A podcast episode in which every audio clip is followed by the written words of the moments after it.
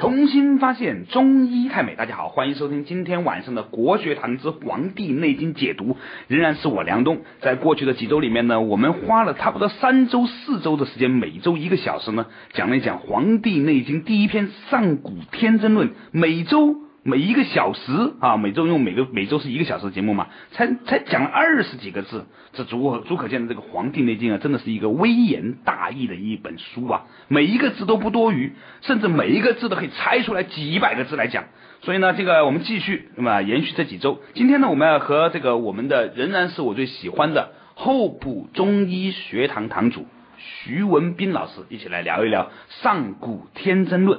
梁东好，听众朋友们大家好，哎，大家好。那我们呢，在这个我们的宣传片里特特别讲到哈，做人呐一定要不扭曲、不变形，顺着天让你这么活的活法去活呢，起码能活一百二十岁。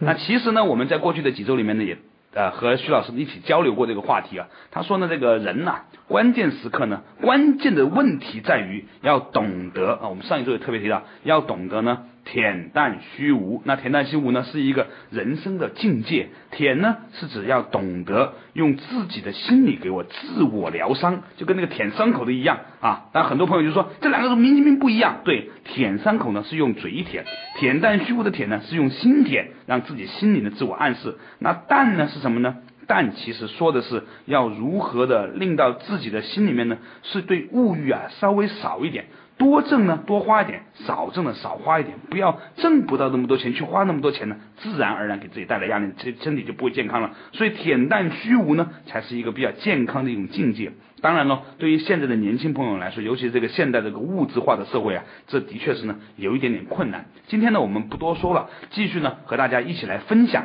《上古天真论》《黄帝内经》的《上古天真论》啊的其后的几段文字。比如说，今天我们会讲，是以自闲而少欲，心安而不惧，行劳而不倦，气从以顺，各从其欲，皆得所愿。就这么一句话啊。以前我们常常听说啊，各位听众朋友，我们常常听说呢，在大学里面那些大的老师、大师啊，常常是一首诗呢能讲一个学期。我以前都不相信，现在呢，我告诉大家，这的确存在。在我们和这个徐老师聊天的过程当中，他能把《黄帝内经》的一个字就能够讲上个。十分八分钟，徐老师，面对这样无情的吹捧，你是不是有点不习惯呢？我挺习惯。你说我讲几十个字，其实一个字都能讲出、写出几千字甚至上万字的文章了。对，传说呢，这个徐老师属马的，所以呢，我们拍马屁呢，他也是很受用，是属于这个很真诚的啊，真诚的。对，这是我们祖先的荣耀。所以呢，就讲到如何保持健康呢？所以呢，今天我们讲到这个自闲而少欲啊，自呢是志气的志。闲呢是空闲的闲，休闲的闲；少呢是多少的少；欲呢是欲望的欲。《黄帝内经》总是有这种奇怪的力量哈，就是说这个字儿吧，你表面上看呢没啥呀，自闲而少欲嘛，就是这个字气少一点就好了。但是，在徐老师嘴里面，这个字啊就可以讲很多。请问这个字怎么讲？字有两个意思。一个是指对过去的记忆，嗯，我们现在原来说写日志，嗯，就是记载过去发生的事情，嗯，每个县都有县志，嗯，也是记载它这个县的风土人情出产，嗯，叫县志，对对，所以志的第一个含义叫记忆，嗯，中医的五行理论讲肾主志，嗯，也就是说肾有对人的记忆力的这么一个作用，所以小孩子如果是记忆力不好的话，肯定是肾不好。小孩子是肾气最足的时候，那为什么所以？所以小孩子那会儿尽管不懂，他背点东西，记点东西，终身不忘。哦，啊，这个小时候学背的如同时上课的，所以我们中医都有奶子功，都是在很小时候去背汤头歌诀啊、药性歌赋啊、冰湖脉诀啊。这时候我小时候，我妈妈就教我去背，我也不懂什么意思。啊，夫脉为从肉上行，如寻于甲似毛青。山丘得令之无药，久病逢之却可惊。嗯，我现在四十多岁了，这是我六岁时候背的。嗯，当时背不知道，但是现在哎，全能全能理解他的意思。我们都背的是鹅鹅鹅，曲颈向天歌。对，白毛浮绿水，红掌拨清波。不多的几首诗我能背下来。对你比如说你曲颈朝天歌，它不是叫曲项朝天歌。对，这个颈和项是不一样的。颈是脖子前面叫颈，后面叫项。哦，所以那个鹅它不会弯着后脖子，它是把哦前面的脖子弯下来。哦，那那这太这太有学问了。咱说回来，说说回来哈，是。所以呢，《黄帝内经》说自贤而少欲，所以自贤啊，志第一是对过去的记忆。是，啊，志的另外一个含义是对将来的图谋。嗯。我们经常说，这人很有志气，嗯很有远大的志向，嗯就说你将来要干什么，不论是过去还是将来，这个志不是指当下。嗯所以呢，所谓叫志贤，意思就是说，你把对过去那种沉重的记忆放一放嗯啊，不要老纠缠在过去的那些，特别是不好的事情，或者是特别牛的事情。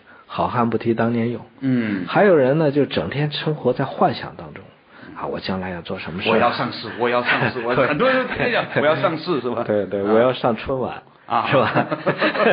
这都是他志向，他又没活在当下。嗯所以《黄帝内经》告诫大家说，想身心健康、活得愉快一些，把过去的和将来的东西都放一放，认真面对现在的这种东西。吃饭的时候就认真吃饭。哎，做的多好啊！他是怎么做的呀？应该再再加点什么调料啊？这就是想的想想这个。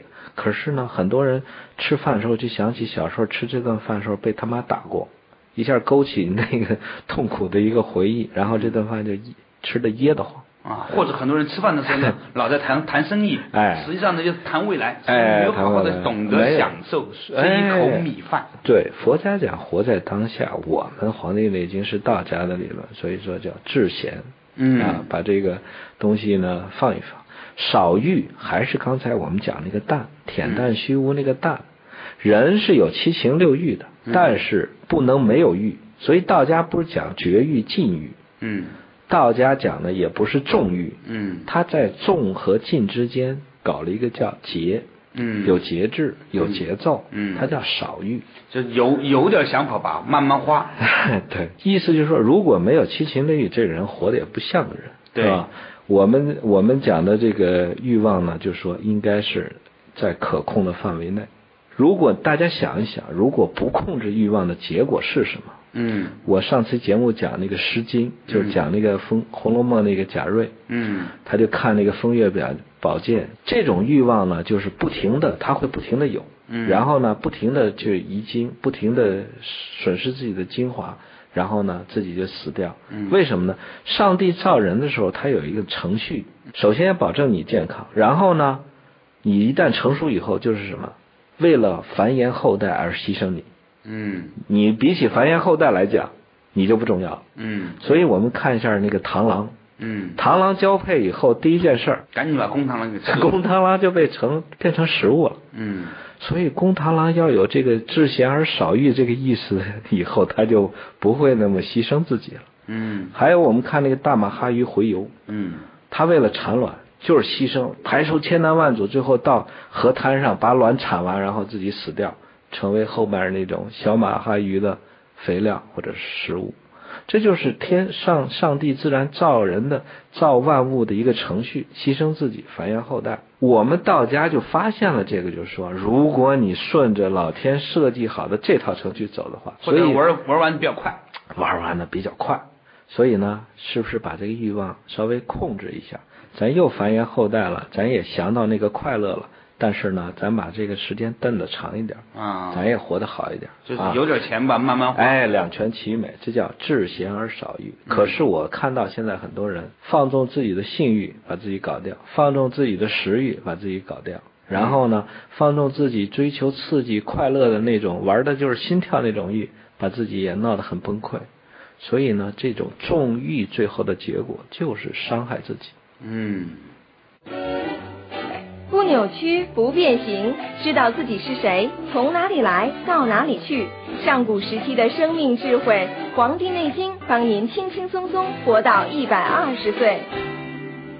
所以呢，今天讲到这个自贤而少欲啊，我稍微复习一下哈。这个自呢，一个是讲过去限制日志，一个呢是讲未来我的志气有多大，都是没有能够活在当下。所以智呢，就不是指现在的状况。自贤而少欲，其实就是要强调大家呢，该吃饭的时候认真吃好这口米饭，该去洗澡的时候，认真的洗好这一次澡，对吧？就你洗澡的时候，又在想未来，又想过去；吃饭的想未来，想过去，从来没有认真看过现在这一秒钟到底怎么样。嗯其实道家聪明的地方就在于说呢，如果我们把每一秒都能够过得还不错，嗯那这个这一辈子就活得还不错了，是吧？对那它是每一秒组成的嘛。所以呢，这个《黄帝内经》讲了叫自闲而少欲，然后呢就讲了心安而不惧，有意思哦。说一个人不害怕呢，是因为心安理得。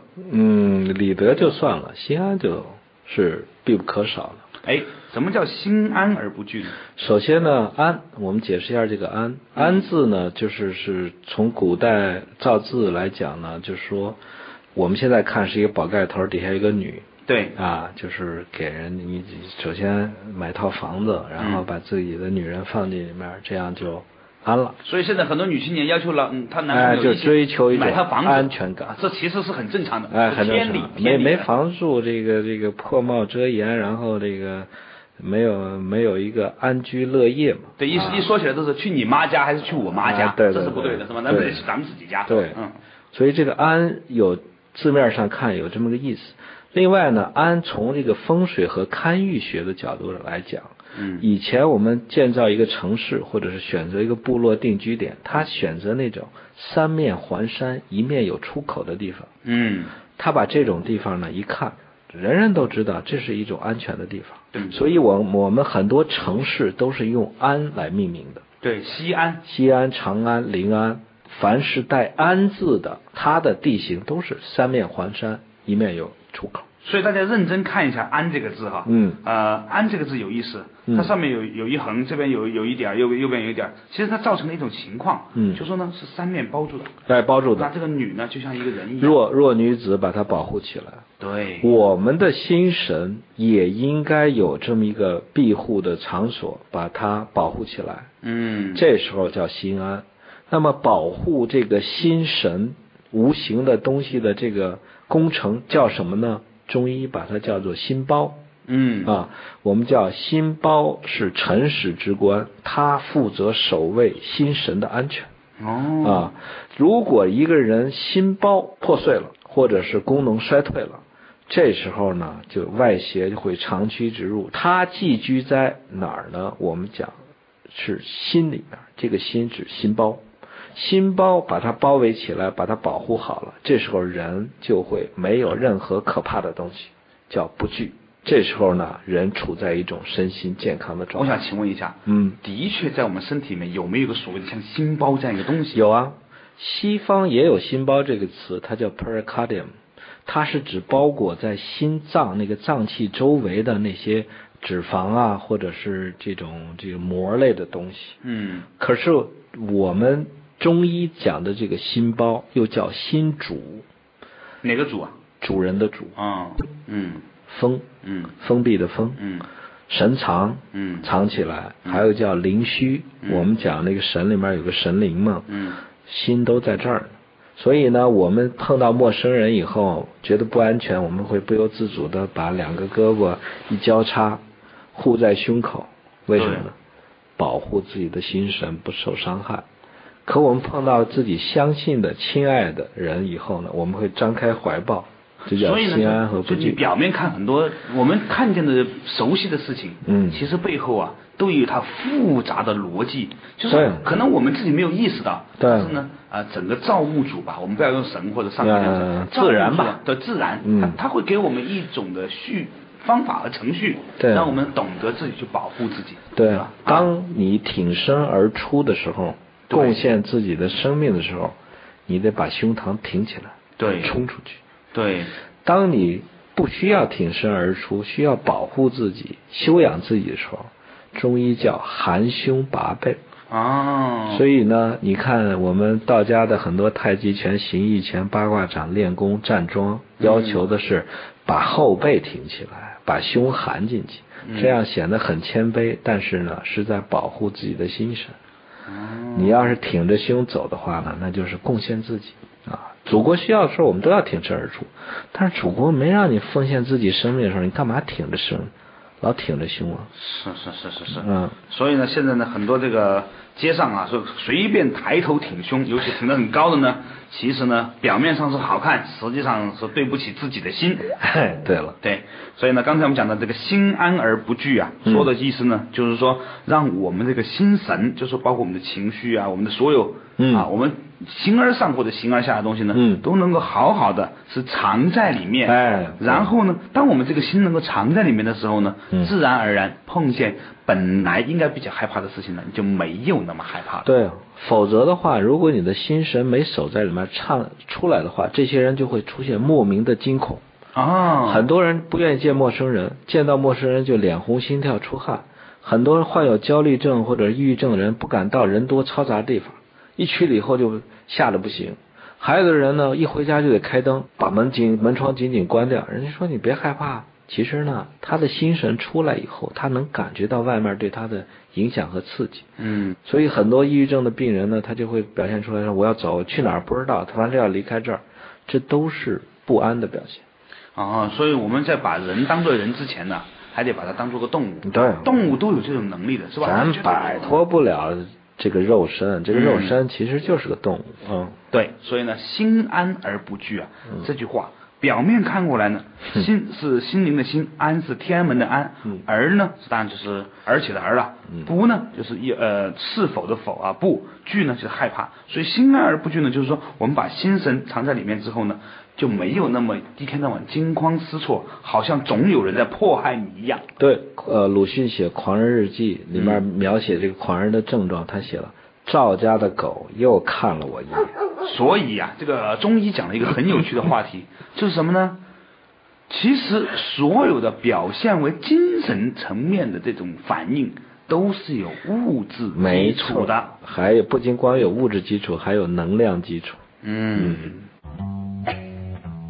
您现在收听的是中央人民广播电台中国之声最新鲜的文化节目《国学堂》，辅佐中国文化发扬光大。广告之后见。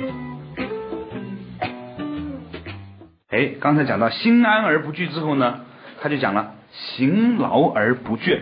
行劳而不倦，这这几个说什么意思呢？行就是体型的行，劳是劳动的劳，而不倦，倦呢是倦怠的倦。嗯啊，一个单人旁，一个卷曲的卷啊，嗯所以行劳而不倦，我觉得这种状态很了不起啊。其实我们自己有这种感觉的，有些时候吧，身体不累，心里特别累；有些时候呢，哎，身体虽然累呢，其实心里一点都不累，哎很高兴所以呢，这说明什么呢？行劳而不倦是一种真正很舒服的状况。你看看很多人呢，有些时候劳动了一天之后，哎，这一天呢反而挺高兴的。嗯，有些人呢，在家里面待了一天，什么也没干呢，嗯心里面觉得特别的厌烦。这个倦就是指的是厌倦嘛。厌是厌，倦是倦。哦，厌和倦还有不一样，当然不一样。有何不同呢？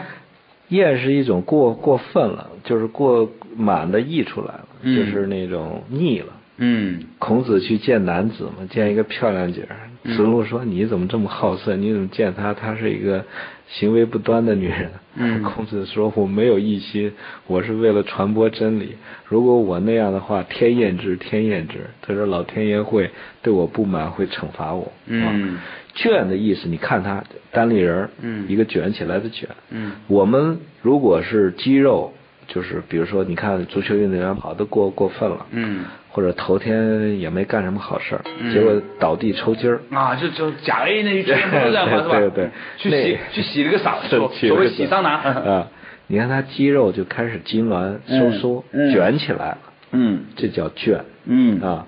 所以这个形指我们的肉体，嗯啊，包括我们的四肢和腿。嗯当他用力的时候，工作的时候呢，不要让他超过极限。嗯这种极限的表现就是抽筋儿。嗯另外，这个劳呢，在古代繁体字里面劳呢，它上面是个两个火。嗯这个两个火有个什么意思呢？白天我们叫日出而作，日入而息。嗯如果你晚上还加班加点，点灯熬油，继续用力的话呢，那就叫劳了。哦，所以行劳而不倦是什么意思呢？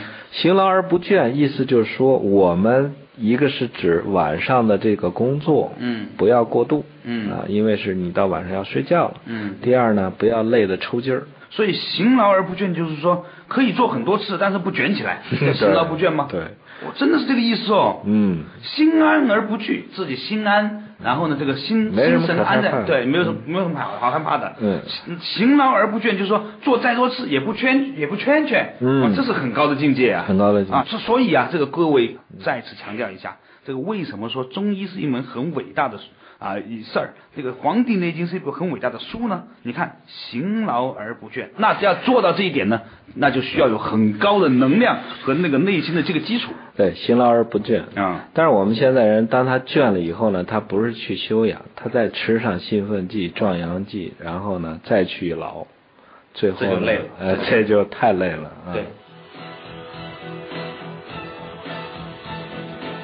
见意识底层，诠释上古时期的生命哲学。最新鲜的中国文化节目《国学堂》，梁冬和您一起重新发现中医太美。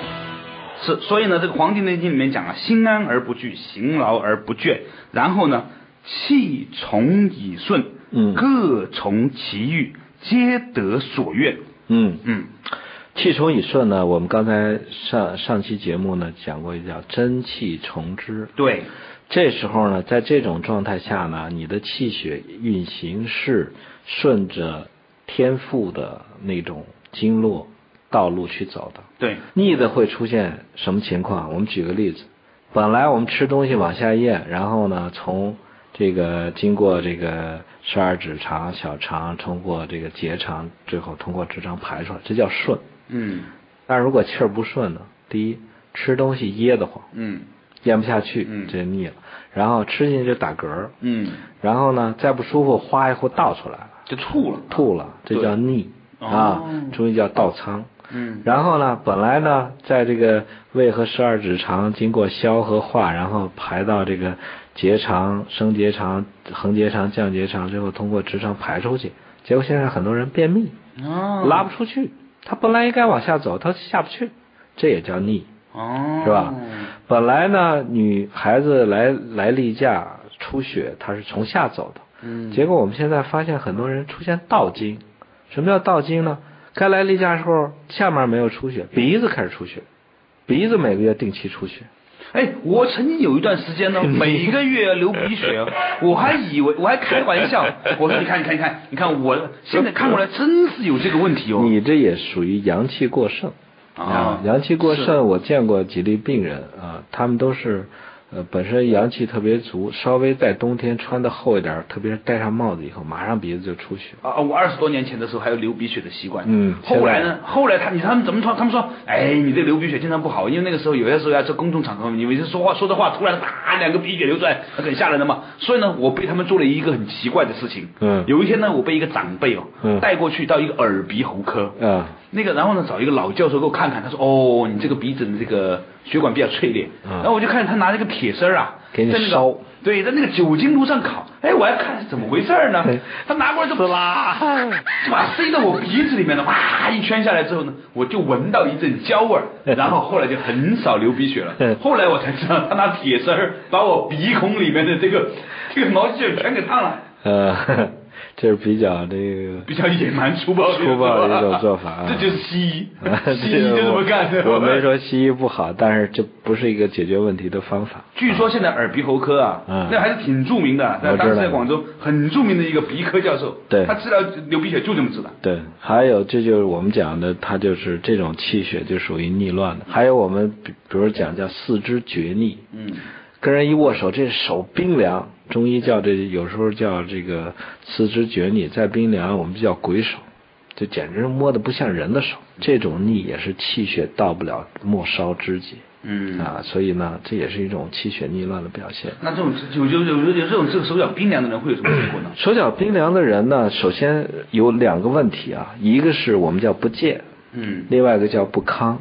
什么叫不健？什么叫不康啊？不健是他没有力量，没有气，气根本就就好像那个打不了那么远。啊，不康的话它，就是说气在往那个末梢走的过程中被堵住了。嗯就好像我们烧锅炉，你要不好好烧那锅炉，你们家那暖气末端它就是凉的，这属于没好好烧，没有气。嗯但是人家好好烧了，锅炉都快烧到爆炸了，但是你们家的水管呢，暖气管还是冰凉的，那啥问题？中间堵住了，那就不康。哎，这叫不康，不通畅。哦，是康庄大道，康庄大道、哎讲的就是通畅的大道。通畅的意思。哦嗯所以健康健康，一是要有力气，一个是要通畅。哎，我突然觉得你这句话讲的特别好，为什么呢？嗯因为以前呢，我们帮一些企业啊，在做这个这个整个企业管理这种咨询的时候呢，常常都说，很多人说我们这个企业不健康，不健康。嗯什么叫做健康的企业？两句话，第一，执行到位，啊，说执行力很强，对这个东西呢，其实就是健。嗯啊，他这个执行力很强，就叫健到了位才叫康。对，那康是什么呢？是内部沟通不顺畅。哎所以呢，所谓的健康管理啊，企业的健康管理做两件事情：第一，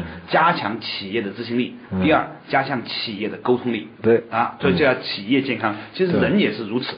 你看，把中国字认了识了，很多问题就解决了。对，我们现在很多字都不识不识字啊。你知道现在很多企业啊，嗯花几百万呢去请那些咨询公司啊，嗯来做这个一大通的调研，得出的结论无外乎两个：第一，公司执行力不到；第一二不健，第二不康。第二，第二，干脆请说了半天中医得了。说了半天，讲你这个企业不健康，只要两个字就讲清楚了。对啊，执健叫使之有力嘛。对使之有力康是康庄大道嘛，对不对？通畅嗯对，是通畅的意思嘛。嗯所以健康呢，就是说你能够有执行力，能够上传下达，左通右通啊，这对叫健康。嗯所以呢，说说回来，说回来啊，气冲以顺啊说第一你有气，第二它是顺，对它不是气。从以顺这四个字讲的就是第一要有气，嗯。第二呢要气呢顺来顺去，它是顺着经络走的，而不是呛着走的。该在这个时候走走的就这么走。对对，所以我们很多时候，这个最近的很多流行的各种书啊，嗯讲什么这个身体使用手册啊、敲带脉啊，还有包括那个嗯求医不如求医求医不如求敲胆经啊，嗯。很多朋友呢都没有意识到这个经脉的这个走向啊，它是有方向的，对。有一条经呢是从上往下走的，对。有些经呢是从下到上走的，对。所以你不能随便乱敲，不要瞎敲。你不要往，不要本来这个气应该是从手指往肚子往这边放来的是吧？往从胸对，往胸在这边来的吧？说从地方到中央的，嗯。你非要呢从中央往地方刮刮痧呀、摁呐、其实呢这叫不顺。这叫蠢。啊，这叫蠢、是吧？嗯嗯。所以呢，气从以顺呢，话说呢，就是说我们得知道身体这股气啊，在身上走来走去。我们看武侠小说都知道，都是有走来走去的。所以呢，要顺着这个走的方向。他走不通了，你帮他一把。嗯你别说他走着走着，你还往你往往回推。对啊，那就是不对的啊。嗯各从其欲是什么意思？各从其欲，我们这就是讲到了道家的一个理想的生活的境界。他讲的是各从其欲，而不是大家追求一个共同的欲望。每个人有他天赋不同的身体，有他不同的气血，嗯他有他发自内心的想法。嗯如果你从了他，他就会活得很快乐。前提他是健康状态下的嗯欲。嗯你别给他压的那种邪气邪火一肚子，然后经络又堵得七拧八拧的，最后他会产生出一种病态的欲望。你那会儿去满足他，那就错了。我们讲的各从其欲，前提是有前提的，嗯是吧？嗯行而而不惧，行劳而不倦。然后呢，气冲以顺，在这种状态下，拿去过得上满足他产生的那种欲望，皆得所愿，发自内心的这种心愿也得到满足，这就是最理想的生活。哎，这件事情让我想起最近一个很有意思的事情了。我在我们公司里面呢，在推行一个工作，这个工作呢、叫做让每一位同事啊发现自己的优势。有一个很著名的这个咨那个调查公司叫盖洛普，这个公司呢搞了一本书，叫做呃现在发现你的优势。这本书讲什么呢？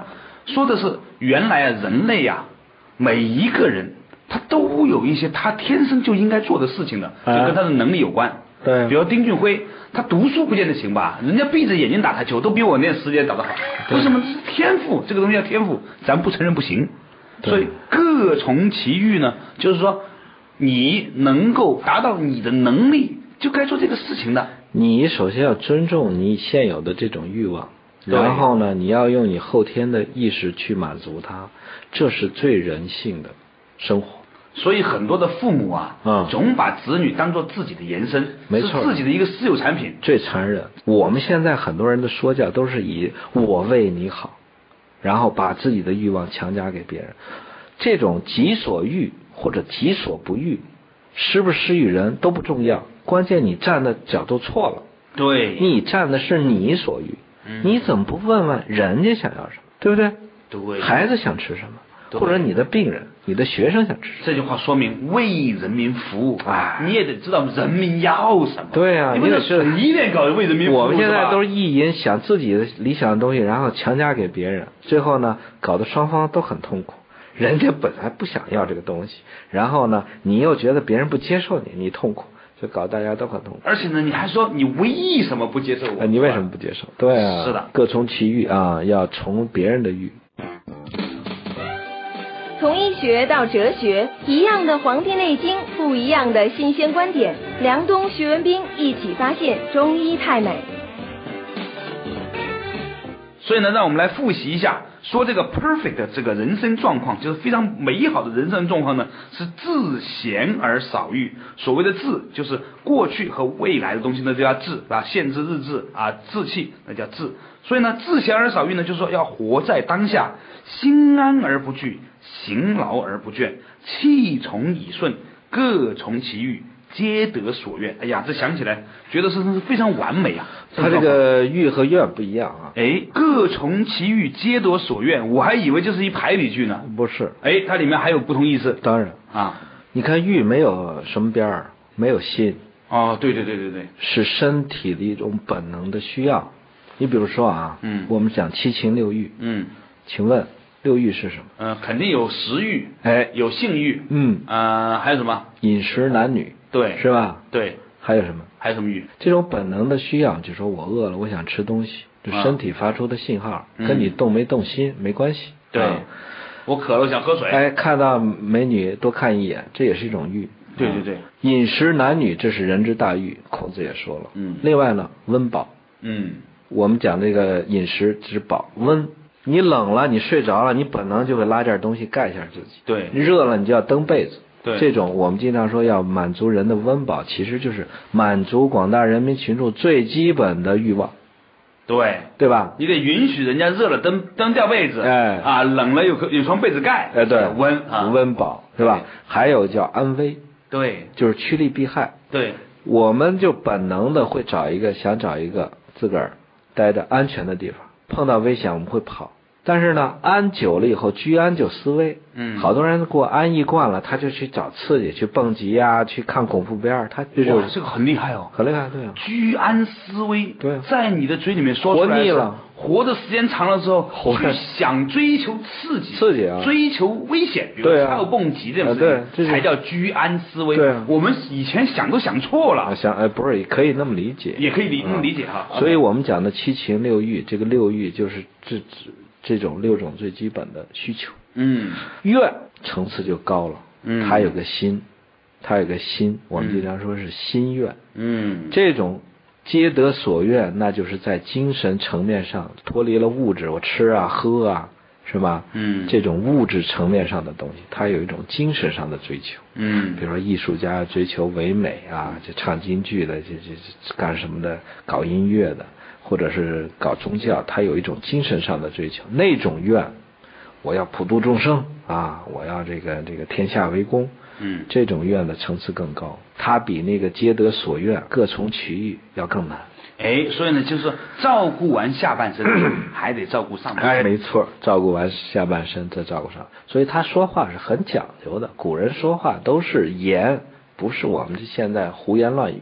所以啊，你看没有，人家就没有说先是各从所愿，然后各得其欲，那饿死了。那就不行了，是吧那饿死？了所以呢，这个任何的那个上层建筑，哎还得有物质基础物质基础。对所以呢，这个文章人家把这个字放在前面，怎么字放在后面？有讲究啊，的。太了不起了，这事情了啊！嗯嗯啊，各从其欲，皆得所愿，故美其食，任其服，乐其俗，高下不相慕，其名故日谱。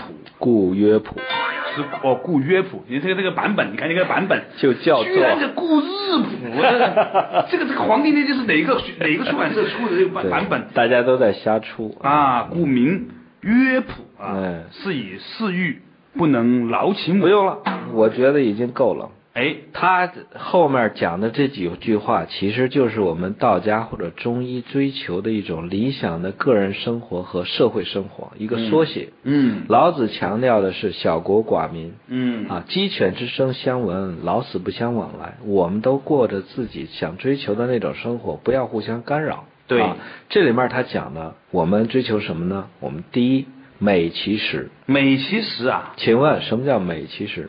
如果从字面上来解释呢，美其实呢，就是说，那美这个字是形容词嘛，但是放在那个其美其实呢，肯定是当动词用啊。我们有这那个我们我们是有基础的，是吧？所以美其实呢，就是说以实为美。说到这个字的关键点，就是说，请问美是客观存在还是主观感觉？当然是主观感觉喽，就是说吃美了。就是各花入各眼嘛。对啊，对呀、这个七龙珠，七个 七只恐龙一只猪啊，也会有人觉得它很漂亮，对不对？对，所以美其实是很有意思的一件事，就是说把我们每天吃的饭要吃美了，嗯从物质层面的享受变成精神层面的享受，而不是说把这个面包捏出什么花来，把那个菜炒出个什么样来，让它看上去很美，不对，吃起来很美。另外呢。这种主观感觉有它的因时、因地、因人而不同。嗯同样做出来一个饭，你今天吃好吃，明天吃就不好吃。珍珠翡翠白玉汤就是一锅泔水，嗯可是呢，朱元璋当年逃难时候吃，就美的让他难忘。嗯所以这个美，其实我们强调的是最后人和食物合二为一产生的那个效果。嗯，所以吃的时候要讲究心境，要讲究环境，讲究技术。啊，你还别说，那个平常吧，咱们尤其吃饭的时候啊，就光盯着锅里的菜。嗯其实啊，昨天呐、我呢拿了一小块烧牛肉，嗯不是很大一块儿，然后呢和着那个白米饭，认真咀嚼这一口肉和米饭的时候，哎，我发现这口饭怎么那么好吃啊？对啊就说平常我们不觉得这个饭这个香里面还有甜，对，很多人吃饭已经不是吃不是吃饭，就是机械的往里面塞东西。啊，太可惜了，对填太浪费，太浪费了。所以道家可爱之处呢，它就是非常富有人情味儿。嗯呃，他不回避饮食男女，而且他把这种饮食和男女都做到了极致。嗯啊，第一要美其实，嗯，第二呢，我们叫任其服。什么叫任其服呢？服是穿着打扮，嗯呃任是穿着随意的意思。嗯就是说，穿的衣服要合体合身，不是为了让别人觉得好看。就是说这个衣服啊，得让自己的身体说了算，而不然别不能不能为了别人的眼睛啊，别人的眼睛。衣和服不一样，哎衣是外衣，哎服是内衣。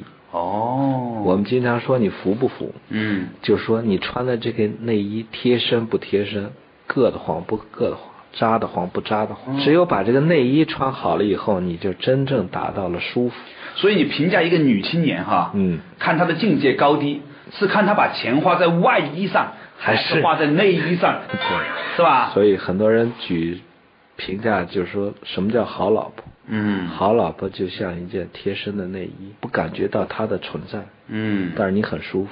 但什么时候你让这个内衣觉得感觉到内衣的存在了，你就出问题了。哎，不服了这叫真不服是哦哈啊，这个所以说这个我们现代人呢，真是太没文化了。你看看人家美其实，任其任其服哎，还有一句话，乐其俗。呃，乐其俗呢，我们说它个反义词。嗯我们我小时候文革后期嘛，叫移风易俗嗯啊，那会儿还跟着某种宣教，说是征服自然、改造自然，是吧？嗯所谓俗是你这生长在这方水土、养育这方人千百年来形成的那种生活习惯，对它有他的道理。对，广东人就爱煲汤，哎啊，它有他的道理。山西人就爱吃醋。对，嗯所以我们经常说一句话叫“入乡问俗”。嗯你到了一个陌生的地方，你就要看看人家的生活习惯，你就要跟着人的生活习惯走。嗯你非要横插一杠子改天换地，最后你倒霉。乐其俗，就是说我们要尊重我们千百年来形成的这种风俗习惯。嗯比如说我们过年要放炮子，结果从九三年呢，北京愣禁了十三年炮，嗯啊，以各种理由禁，禁了半天，最后怎么着？你在没有炮子放的那个年过的就是阴冷潮湿晦暗的，没有任任何喜气。嗯可是他现在呢，恢复以后呢，大家都欢欢喜喜过大年，而我们这奥运会又把我们的烟火放到了极致。我们中国人发明了火药，不是去打仗，我们是来放烟花、放爆竹，是来做喜庆的事儿。嗯这是我们的俗。嗯而且我们不要不仅要尊重它，而且要保留它，而且要 enjoy，要以此为喜，以此为乐。我后来发现了，徐老师，嗯你这个讲古文的时候啊，偶尔加插两句散装英语呢，嗯显得很科学、很国际化、很 international。我给外国学生讲课全是英语，嗯，讲的也就是这些道理。哎，人家外国学生也不觉得不科学。对，对遗憾的是外国人他没有相关的词汇来沟通。比如说我们讲气，嗯，它就没有个确切词来。那你通常用什么什么哪个英文单词来讲气呢现在公用的用叫 energy，？Energy。或者叫 vital energy，就是有活力的。但是你记住，美国人把石油也叫 energy，我们是把石油点着以后放出那个光热动力那个状态叫气。嗯所以你给外国人讲，你就要费劲。讲这种五脏六腑，你再讲我们那个心不是肉质的那个 heart，是那个肉质的 heart 以上层次上面那个 spirit，所以也比较费劲。嗯但是呢，应该这样如实的去传达我们中医的思想。Spirit 和 esprit 是有什么关系吗？Esprit 是个名牌，不知道，我也知道啊。哎，那说起来呢，这个乐其俗，哎，所以，但是呢，就是我刚你接您这话啊，我觉得最悲哀的是什么呢？嗯是如果有一天你讲这些东西，外国人接受了，嗯你的外国学生都听懂了，哎，中国学生不接受，嗯那真是个悲哀啊。哎，我也不悲哀，那证明我们的中医思想适合在另一块土地上去生长。对，孔子说过“求贤于野”，这是以后啊大文明啊，有些时候啊，他这样讲不是以后了，是以前啊。嗯在春秋战国时候呢，聪明的人呢都在郊区生活，在外面就是嗯说所谓主流以外，非主流，这就证明了为什么广州市很多人说，哎，很奇怪，广州人也没什么文化，但是人家有全中国、全世界最好的现代舞团，有全中国最好的媒体。对。啊，南方周末什么南方都市报啊，这都是全中国最好的媒体媒体。此南方周末已经不是比南方周末了。对，它还有那点儿，也啊。还有一点点啊。当年的嗯。遗风遗骨啊，对。还有一些遗老遗少啊。对。嗯。啊啊，说回来，这个所以呢，这个《黄帝内经》里面讲呢，说上古天真的人呢是能够美其食，任其服，乐其俗，就是说穿内衣穿的自己很舒服，嗯。吃饭呢吃的很享受，啊而且呢，对于每一个地方的风土人情呢，也都不单只是习惯遵守，而且呢还很 enjoy it 啊，乐其俗，高下不相慕。这就是我们跟儒家的最大的区别。嗯我们认为人跟人没有可比性，嗯每个人都有他的优势。嗯你在某方面他有他的优点，你在另一方面他有他缺点，对没有可比性对，啊。人比人比死人，所以呢，所以说你我们现在这个社会或者古代那个社会呢，儒家治理他就要提出一个标准，啊，树立一个标准，嗯然后拿这个标准去去衡量别人，就是分出了什么圣啊、贤啊、这个聪明啊或者愚笨啊，就就是拿这个去衡量人。嗯。这样做呢，其实就是抹杀了人的天性，嗯。抹杀了人的本性，淹没了很多人与生俱来别人不具有的优势。嗯所以呢，你看我们现在很多有人很多是白痴天才，嗯，他在某些方面或者绝大部分我们普通人认知的方面他是白痴。周但周是吧？周周啊他在数学、音乐或者某些方面有特殊的，我们都比不了的东西。如果拿这个方面比，我们是傻瓜。嗯，是？吧？所以呢，这种高下不相慕，首先我们没有人跟人之间，我们觉得没有高下的区别。对，第第二就是说，你树立了高下的标准，我也不羡慕，我也不嫉妒，我也不跟你攀比，我也不会因此去朝着你的目标消除势力，把我改造成你，或者呢，我也不会由此而自卑，觉得活得没意思。这样人就活得舒坦。对，就是说工人阶级呢，也不要羡慕领导干部。嗯领导干部呢，也不要羡慕工人阶级啊！有些领导干部开心了，你看人家，各吃各的饭，对，嗯，各吃一碗饭。嗯，故曰故民，啊其名故曰朴哎，这种状态就是我们讲的返璞归真，或者是那种朴实自然的状态。哎，是吧？这句话呢，连起来读哈，就是各从其欲，皆得所愿。就是说，先照顾好各自的下半身，再从而呢照顾好各自的上半身。故美其食，任其服，乐其俗，高下不相慕。其名故曰朴，朴素的朴，嗯。也是这个徐文斌老师厚朴中医学堂的朴。对。嗯，这个朴字呢，它有几个发音，嗯。就是作为姓呢，它念朴，嗯。然后呢，哎，作为姓氏啊，姓姓，我没说是，我知道啊，就是为了便便于我们的这个观众。好，因为你讲哦，作为姓它是朴，很容易引起误解的，你知道吧？哎这就对各位哦各位各位各位听众朋友，我们啊这是一个严肃的电台节目，啊。所以啊作为一种啊姓氏的那个姓氏的姓氏的那个姓，它发音念朴很多韩国人念朴是吧？对对对。所以呢。